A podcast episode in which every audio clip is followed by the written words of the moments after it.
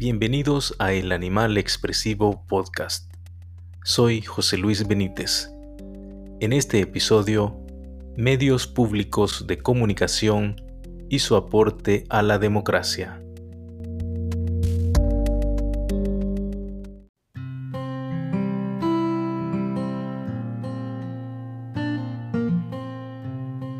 ¿Qué son los medios públicos de comunicación? A esta pregunta no hay una única respuesta y hay diferentes maneras de analizar cuáles son las características, las propiedades de los medios públicos de comunicación en América Latina.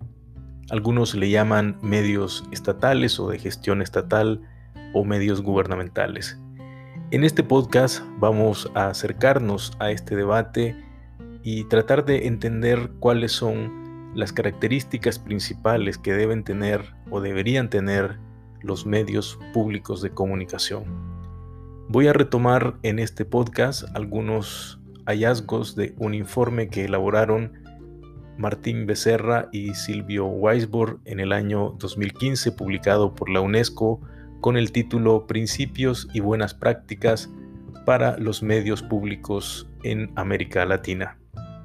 En este informe estos dos investigadores argentinos plantean que deberían de considerarse al menos ocho propiedades importantes de los medios de comunicación públicos para ser considerados con esa eh, característica y con ese enfoque de medios públicos. Además, voy a retomar algunas opiniones de otros expertos de comunicación y de medios de comunicación en América Latina que nos, plantean otros elementos para entender las características, el entorno de los medios públicos de comunicación en el momento actual. Y además, cuál es la relación y cuál es el aporte que estos medios públicos hacen a la democracia. No se puede entender un sistema de medios de comunicación sin su vinculación con la democracia en cada uno de los países, en este caso en América Latina, pero igualmente en otras regiones del mundo donde los medios de comunicación están vinculados al debate, a la opinión y a la construcción de una democracia deliberativa que permite que los ciudadanos no solamente tengan voto, sino también tengan voz y una voz que se reproduce desde los medios de comunicación en diferentes momentos en la vida social, en la vida política y cultural de los países. En primer lugar, es importante comprender la definición de libertad de expresión tal como lo propone la Comisión Interamericana de Derechos Humanos en dos dimensiones, una dimensión personal y una dimensión social o colectiva. La dimensión personal de la libertad de expresión significa mi libertad para buscar información, para emitir opiniones y para compartir esa información y esas opiniones con quien considere necesario.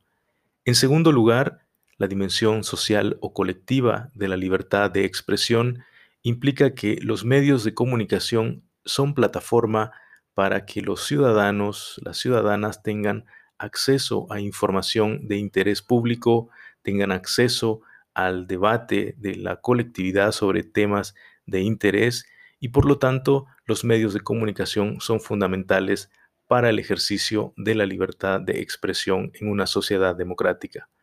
En este sentido, tanto la Comisión Interamericana de Derechos Humanos a través de su Relatoría Especial para la Libertad de Expresión como la UNESCO han planteado que en una sociedad se deben de fortalecer y promover tres tipos de medios. Medios públicos de comunicación, medios privados y medios comunitarios. Al respecto habla Guilherme Canela, ex consejero regional de UNESCO en comunicación e información para América Latina. Nosotros eh, creamos ya hace muchos años un conjunto de indicadores que se llaman indicadores de desarrollo mediático, que hablan de todo el ecosistema mediático. Y en estos indicadores hay un mensaje muy claro de UNESCO. Un ecosistema mediático que proteja la democracia tiene que tener, entre otras cosas, una diversidad de medios, públicos, privados y comunitarios. Pero solo eso no es suficiente. Entre los medios públicos hay características específicas, o sea, ¿qué es este animal medio público que lo diferencia de otras cosas? Porque si todo es todo, no podemos tener una categoría que nos permita avanzar. Guillermo Canela, ex consejero regional de Comunicación e Información de UNESCO para América Latina, explica cuáles son las características de los medios públicos según la UNESCO. ¿Qué, es, ¿Qué son medios públicos para la UNESCO? Son medios que tienen estas cuatro categorías, ¿no? Primero, una independencia editorial de los poderes políticos y de los poderes económicos. Después, que tiene un sistema de gobernanza que sea un sistema dirigido a nuestro accionista último, que son los y las ciudadanas. Un proceso de financiación que no permita a aquellos que gobiernan el proceso de financiación decir, bueno, si ustedes van por este camino tienen plata y si no van por este camino no tienen plata. Eso no es medio público. Después, el contenido es un contenido que tiene que estar al servicio de la ciudadanía. Ya se habló de eso acá hoy.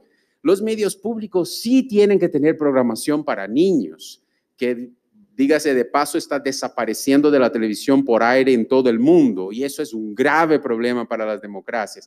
Los medios públicos sí tienen que ofrecer la, la pantalla, las más distintas voces eh, de, de, los países específicos. ¿no? Entonces, estos cuatro puntos son claves en la definición de indicadores para la UNESCO. Cuando se habla de los medios públicos de comunicación, específicamente desde América Latina, se suele mirar a la experiencia europea en cuanto a los medios públicos, tal como lo plantea Oliver Pieper de Dolce Welle Academy. En el caso de Alemania, en ese país, los medios públicos fueron los que comenzaron el proceso de construcción de un sistema de medios y fue hasta el año de 1984 cuando se ha permitido el ingreso de medios privados de comunicación en el sistema de medios de Alemania. Porque en Alemania fue al revés. Nosotros crecimos con el sistema de los medios públicos e imparciales gracias a los aliados, sobre todo los británicos como la famosa BBC. Ellos querían, después de la Segunda Guerra Mundial, un sistema federal y descentralizado y sobre todo medios públicos independientes de la política y de, de la economía. ¿Por qué? Bueno, porque el régimen de Adolf Hitler usó todos, todos los medios para su gigantesco aparato de, propaganda según el lema un país, una radio, eh, un pueblo. Los nazis, aparte, prohibieron escuchar medios extranjeros y a la gente que hizo eso, a veces la gente dejó su vida en los campos de concentración.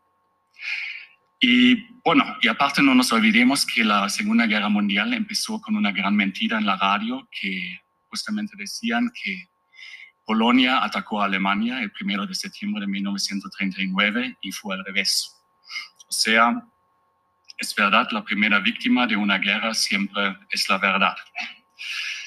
Bueno, por esta experiencia crecimos primero con los medios públicos en Alemania y hasta hoy es casi como una religión, ver noticiero a las 20 horas de la noche, la famosa Tagesschau, para estar bien informado.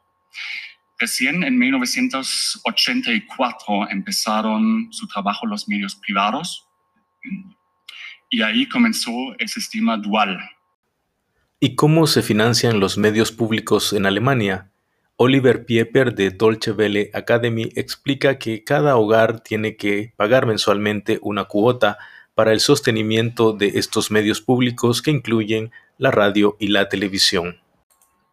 Em, normalmente cada hogar tiene que pagar 18 euros, que ahora con la caída del euro son como 20 dólares por mes para financiar los medios públicos, radio y televisión. Um, y con esto se implica que los medios públicos son de la sociedad y hacen su programación para la sociedad. En opinión de Aleida Calleja, directora del Instituto Mexicano de la Radio IMER, este modelo de financiamiento de los medios públicos en Europa es difícil lograrlo en América Latina. Además, ese modelo asegura que los gobiernos no controlan directamente a los medios públicos de comunicación. En realidad, el, modelo europeo logran esa independencia de los medios porque no depende del dinero del gobierno, ¿no? O sea, la gente paga mes con mes un canon que se va a una bolsa en la que no toca el gobierno, que va directamente a financiar a los medios públicos. Eso en Latinoamérica es muy difícil. En el informe Principios y Buenas Prácticas para los Medios Públicos en América Latina, elaborado por Martín Becerra y Silvio Weisbord y publicado en el año 2015 por UNESCO, se retoman otros estudios, como el de Benson y Powers del año 2011. Estos autores analizaron la radiodifusión pública de 14 países democráticos y observaron la existencia de cuatro características de importancia para el funcionamiento autónomo y adecuado de las emisoras públicas. Estas cuatro características son, 1. En muchos de estos países el financiamiento se establece para un periodo de muchos años y no solamente para un año. Esto evita que el gobierno vincule directamente su aporte de recursos a la aprobación o reprobación de algún programa en particular. En segundo lugar, las emisoras públicas se fortalecen cuando existe la percepción de que responden a la ciudadanía y no a los políticos o anunciantes.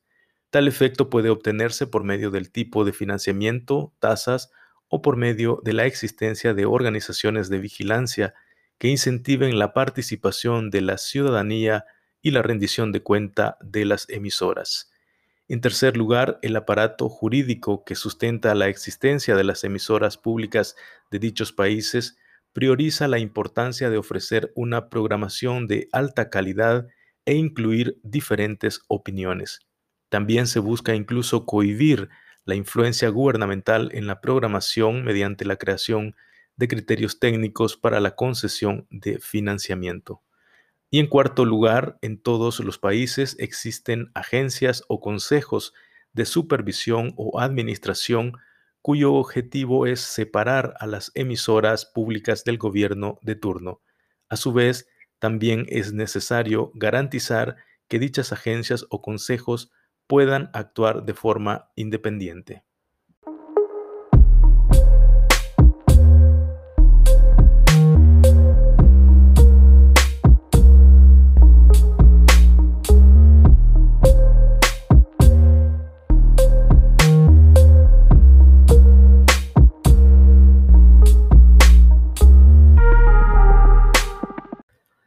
Según el informe Principios y Buenas Prácticas para los Medios Públicos en América Latina, elaborado por Martín Becerra y Silvio Weisbord y publicado en el año 2015 por la UNESCO, hay ocho características principales que deben cumplir los medios públicos de comunicación. Veamos cuáles son las primeras cuatro características que deben tener los medios públicos. 1 la cobertura de sus servicios, que inicialmente comprendía una variante geográfica y socioeconómica, pero que a partir de la convergencia tecnológica incluye también la extensión de los servicios públicos a diferentes pantallas y dispositivos de uso de información y entretenimiento. 2. La independencia editorial y financiera no sujeta a revisión frecuente, por ejemplo, anuales, que condicionan la autonomía del funcionamiento. 3. La autonomía de sus órganos de gobierno frente al poder político y mercantil. 4. La pluralidad de su contenido y la diversidad e imparcialidad de su programación. El servicio público de difusión tampoco debe promover una posición determinada o apoyar a un partido político determinado. Sobre el principio de la independencia editorial en los medios públicos de comunicación, habla Aleida Calleja, directora del Instituto Mexicano de la Radio, IMER. Eh, me dijeron que sí, que había esa completa libertad eh, y que precisamente por ese margen de libertad con el que me he manejado eh, en mi vida profesional era que me estaban invitando. Me parece que el, el, primer gran punto es el tema de la independencia editorial, ¿no? Es decir, un medio público tiene que también ser crítico con los poderes cuando tenga que hacerlo, ¿no? Y eso eh, pasa por el poder ejecutivo, por el poder legislativo y también por el poder judicial. Es decir, la información no puede verse limitada ni menoscabada porque tocas a ciertos eh, sectores de la sociedad que no admitirían la crítica. En opinión de Martín Becerra, los medios públicos de comunicación deben analizarse desde cuatro niveles de sostenibilidad. Sostenibilidad política, sostenibilidad social y cultural, sostenibilidad de la programación y sostenibilidad económica y tecnológica. Martín Becerra habla de una crisis de los medios de comunicación en general y de los medios públicos en particular, y en América Latina él considera que la mayoría de estos medios no cumplen los requisitos fundamentales para ser llamados medios públicos, por lo cual él prefiere hablar de medios estatales o de gestión estatal. Eh, digamos, yo creo que esta crisis de carácter general, que repito, atraviesa a todas las emisoras de radio y de televisión eh, del mundo, em, repito, digamos, la crisis del emisor como proveedor, eh, en muchos casos un proveedor que no toma nota o que durante décadas no necesitó tomar nota de las tendencias de la audiencia, y además como programador, digamos, que define cuándo y cómo y qué se emite eh, hacia grandes audiencias indiferenciadas. Bueno, esa crisis golpea, por supuesto, también al sector de medios estatales. Yo no voy a hablar tanto de medios públicos en América Latina, por motivos que voy a explicar, sino de medios estatales en América Latina, medios de gestión estatal, que no alcanzan a... Eh, ser caracterizado satisfactoriamente con eh, el calificativo de medios públicos. Em, por supuesto, los, los, este, interpela de manera particular esta crisis de carácter general, pensando en su sostenibilidad. En este contexto, el investigador y académico Germán Rey plantea que los medios públicos de comunicación deben ser concebidos desde una política de Estado. Que, comillas, nos está costando entender que la libertad de expresión debe ser una política de Estado y una forma de convivencia democrática que va más allá del gobierno de turno porque este derecho cumple un papel fundamental para la sociedad. Aquí lo que me interesa resaltar de, lo que dice el relator especial es la idea de que el tema de los medios públicos es un tema de política de Estado. Esto no es del Ministerio de las Comunicaciones o del Ministerio de Educación o del Ministerio de Gobierno, no, es un tema de política de Estado. Y el futuro de los medios públicos, en mi opinión, está profundamente ligado a que sea política, yo diría, de interacción entre la sociedad y el Estado. Por otra parte, la académica Ved Gerber plantea que los medios públicos de comunicación deben verse desde el derecho a la comunicación de la ciudadanía. A mí me parece que los medios públicos son la instancia de garantía del derecho a la comunicación y que para hacerlo no pueden estar presos de las reglas del mercado. Lo hemos hablado mil veces. Deben tener márgenes para la creatividad, para la participación, en fin, para la inversión social no medida por la rentabilidad inmediata. Los canales comerciales cumplen sus funciones y tienen otros objetivos y sí están medidos por fines de rentabilidad inmediata. Me parece y nos parece a muchos que los medios públicos eh, tienen otra misión, definitivamente otra misión. El contexto de pandemia nos pone eh, para mí en escenarios interesantísimos, porque eh, así como cuando tramitamos la ley el 2016, 2017 en Chile, nos decían, ¿para qué siguen discutiendo sobre la tele?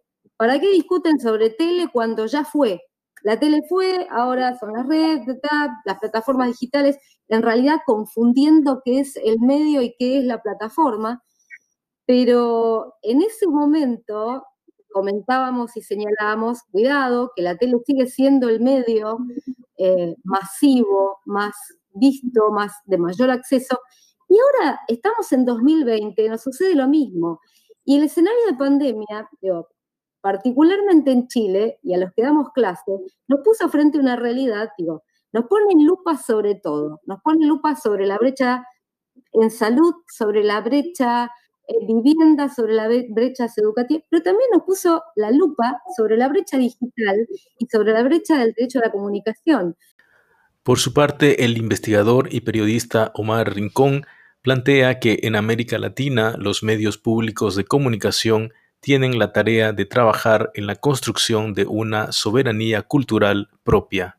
El modelo de televisión pública chilena es un modelo muy raro, es singular, es único, eso no se entendía nunca como un modelo de televisión pública, porque pues para nosotros es un canal privado, desde Colombia lo veríamos como un canal privado de América Latina, no quiere decir que no hicieron cosas buenísimas, que hubo momentos informativos espectaculares, que hicieron series absolutamente maravillosas de ficción, me parece que en eso eh, cumplieron, han cumplido un nivel interesante de calidad televisiva, yo creo que en eso estamos de acuerdo, pero es un modelo extraño. El problema es que nosotros estamos en América Latina y queremos, queríamos hacer o medios de propaganda, como se hizo en muchas partes de América Latina, o se quería hacer la BBC o la Deutsche Welle o una cosa de esas, que están hechas para otros públicos y para otros modelos. Yo creo que la primera cosa que hay que hacer para ser sostenibles es sostenibles culturalmente y es olvidarnos de la BBC y decirle a la televisión española que gracias,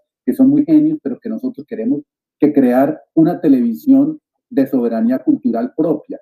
Porque si hace soberanía cultural, te va a generar reconocimiento y encuentro con las audiencias para que la quieran. Desen cuenta en el, en el, spot que ustedes pusieron al comienzo, que me encanta la marcha por una televisión pública, pero ¿qué pedía la gente? La gente decía, oiga, ¿sabe qué? Es que yo no, yo no volví a ver televisión pública, no sé si hacemos televisión pública, le pedimos a la televisión pública que cuente la verdad, o sea, le exigen mucho a la televisión pública porque no sabemos bien qué es, entonces me parece que una sustentabilidad económica parte de una sustentabilidad cultural primero que todo.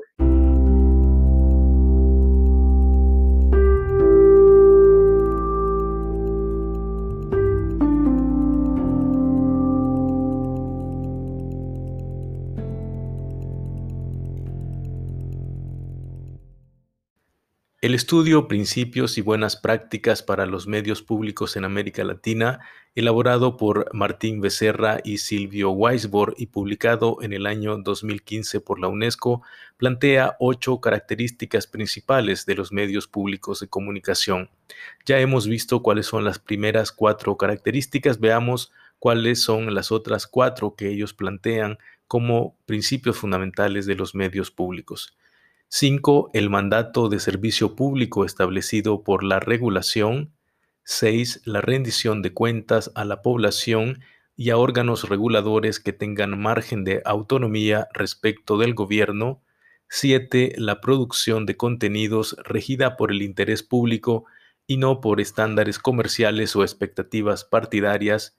Y 8. La provisión de contenidos ausentes o de débil presencia debido a que no encajan con la lógica comercial o partidaria.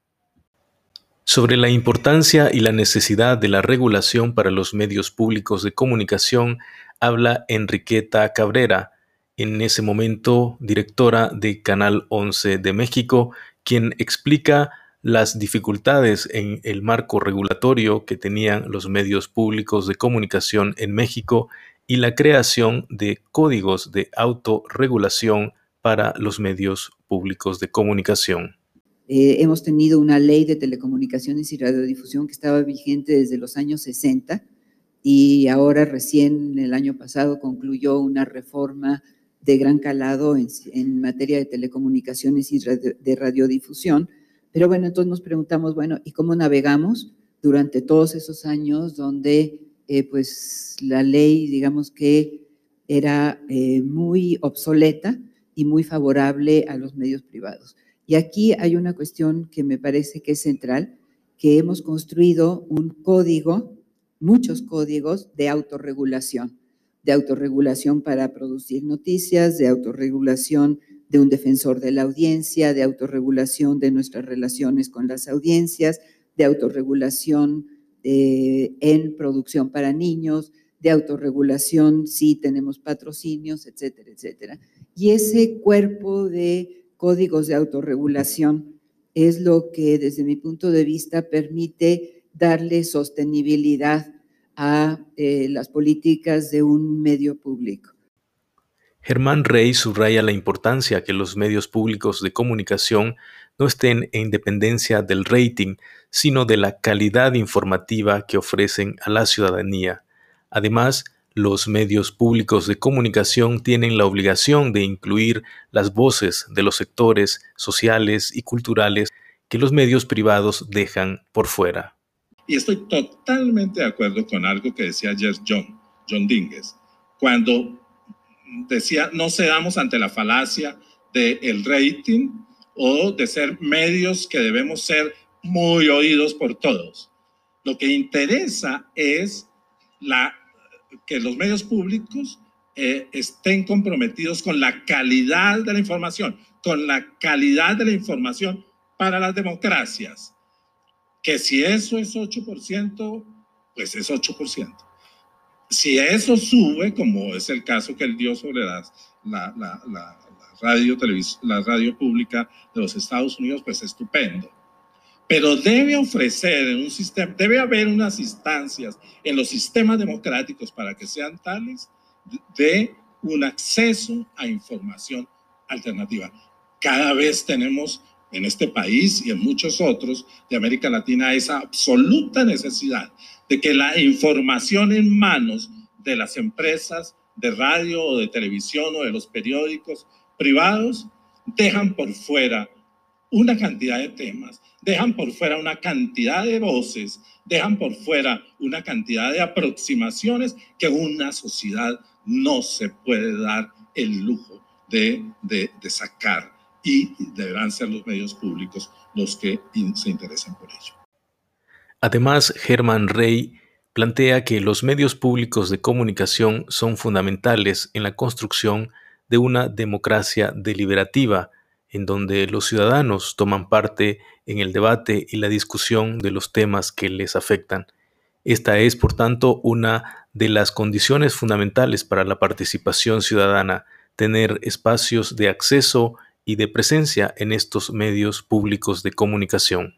El concepto de democracia deliberativa, ese concepto remite a que eh, las decisiones políticas solo son legítimas cuando son el resultado de una amplia deliberación democrática que implica, por una parte, la participación de todos los potenciales afectados y por otra, la posibilidad de presentar, discutir y aceptar o rebatir los argumentos que cada uno pueda presentar en favor y en contra de las diferentes alternativas de las decisiones.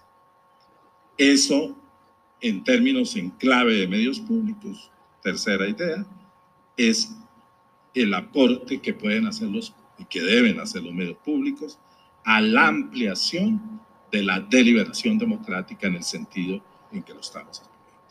Y es que toda participación de calidad en la toma de decisiones políticas empieza siempre por tener disponible información fiel y suficiente por lo tanto, no puede tener éxito un mecanismo de participación democrática que no apueste previamente por la transparencia informativa institucional. Es decir, un ciudadano no puede participar correctamente si no conoce el trasfondo y el contexto institucional en el que las decisiones tienen que insertarse, conoce las alternativas de que dispone y conoce los intereses principales en juego. Esta es la relación que yo creo que existe entre medios públicos y transparencia informativa institucional. ¿Cuál es el aporte de los medios públicos de comunicación a una sociedad democrática?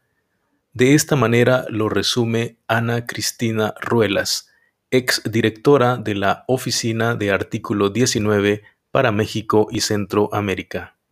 Porque los medios públicos tienen que tener en principio y de acuerdo a los más altos estándares internacionales de derechos humanos un acceso universal. Acercar la información a la gente a la que los medios comerciales, a la que los medios tradicionales no llegan, a través de contenidos que les sean de interés a todas y todas las personas, que reflejen la pluralidad y la diversidad, la multiculturalidad que tiene todos los países en diversos sectores. ¿Qué es lo que tendría que tener un medio público? Independencia, por supuesto. No podemos hablar de un medio público que se convierte en un instrumento de propaganda de ningún sector o de ningún poder del Estado.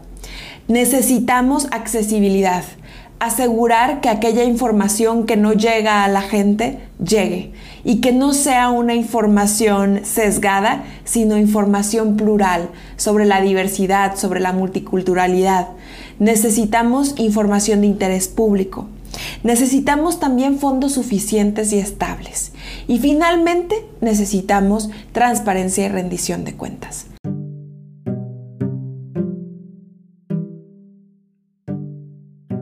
A manera de conclusión, los medios públicos de comunicación deben cumplir una serie de características específicas para ser considerados como tales. Es posible que exista un canal de televisión, una estación de radio o incluso un periódico al que un gobierno le llame medio público. Sin embargo, si no cumple estas características, se trata más bien de un medio de gestión estatal, como ha propuesto Martín Becerra, o un medio de comunicación gubernamental. Los medios públicos de comunicación deben partir de una política de Estado que requiere un marco regulatorio específico para la creación y funcionamiento de estos medios de comunicación públicos. Entre las características específicas que se han señalado, es importante resaltar que en un medio de comunicación público necesita tener independencia editorial de parte de un gobierno. También el financiamiento debe permitirle tener autonomía y capacidad de evitar arbitrariedades por parte de los gobernantes. Por su naturaleza de financiamiento con fondos públicos, con fondos de los contribuyentes, un medio público de comunicación tiene la obligación de rendir cuentas y ser transparente. No es posible que un medio de comunicación público se niegue a brindar información sobre sus finanzas, sobre su funcionamiento o sobre decisiones que se tomen y sobre la programación de un medio público. Esa programación debe ser de calidad informativa para el ciudadano y de sostenibilidad cultural propia. Un medio público tiene la obligación de incluir otras voces de grupos de minorías que son excluidas de otros medios de comunicación y que son fundamentales para la construcción de una sociedad democrática.